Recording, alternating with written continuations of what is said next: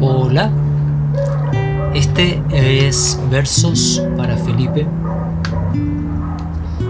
Em, para escuchar palabras, para hacer mover el alma sobre la vida y la muerte.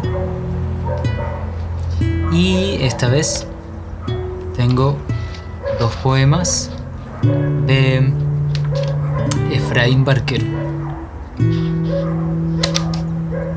De un libro que se llama El Poema Negro de Chile de 1974. Son palabras oscuras de un Chile oscuro para otro Chile oscuro.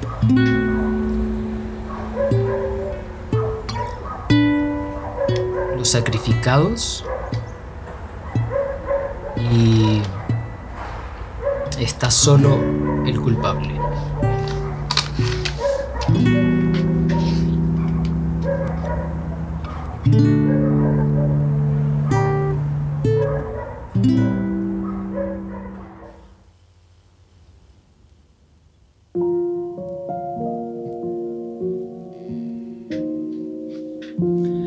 Los sacrificados. Vertieron sangre de hombre y de corcel. Vertieron sangre de muchacho en el mismo lavatorio donde su madre lo lavó cuando niña. Vertieron sangre en artesas llenas de ropa, en bateas colmadas de agua y harina, en tarros de leche fresca y humeante.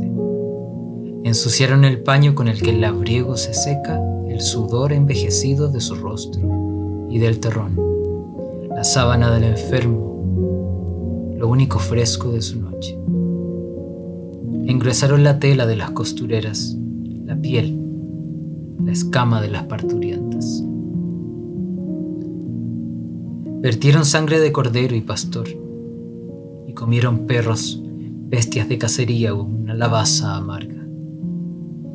Y los fieros cazadores bebieron y se lavaron con lo mismo que bebían. Vertieron sangre de hermano contra hermano, a tientas, sin palpar el cuerpo, para no despertar. Vertieron sangre espesa como el alquitrán, sangre que no dejaba huellas en las manos, o que hacía retroceder como un tambor.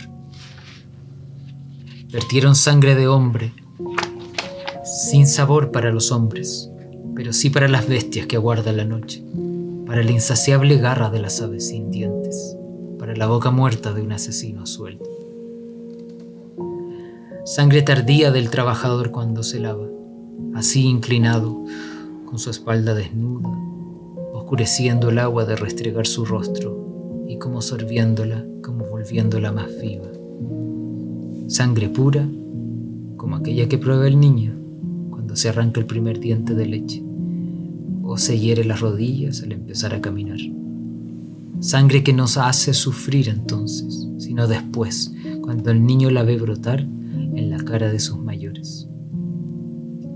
Vertieron sangre de padres que esperaban ver crecer a sus hijos, sangre joven o más vieja, sangre que en la inmensa noche de los hombres maduros los lavó de ellos mismos al engendrar un ser, sangre que no fue ofrecida a ningún dios, ni a un demonio, sino al hijo que llevamos y que la mujer deposita en nuestros pies, un día más largo que los otros días, parecido a la copa en que conocimos el vino.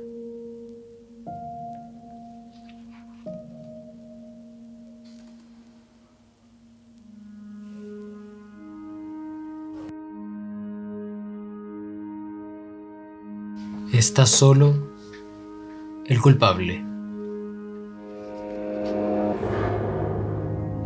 Solo ha de salir de su oscura madriguera y no buscaremos su carpeta con dólares, sino ese brazo que ahogó o que ordenó solamente.